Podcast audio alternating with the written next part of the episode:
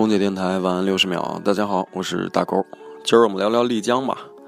丽江在我的心里边是一个非常神奇的地方，那里住着我很多的朋友，更准确的说是我的亲人。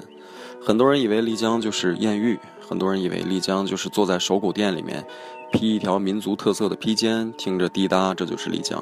但这其实只是丽江的一个很小的角落。丽江住着很多的神经病，我的朋友都是神经病，他们有酒吧老板。他们有民谣歌手，他们有客栈老板，还有一些我都不知道他们在干什么的神经病。他们的故事特别多，你可以听半个月、一个月，甚至半年都讲不完。所以大家有时间不妨去那里住半个月，晒晒太阳，听听他们的故事，你一定会爱上那里的。今天是二月二，龙抬头，龙不抬头，咱得抬头。我在重庆，最后祝大家晚安。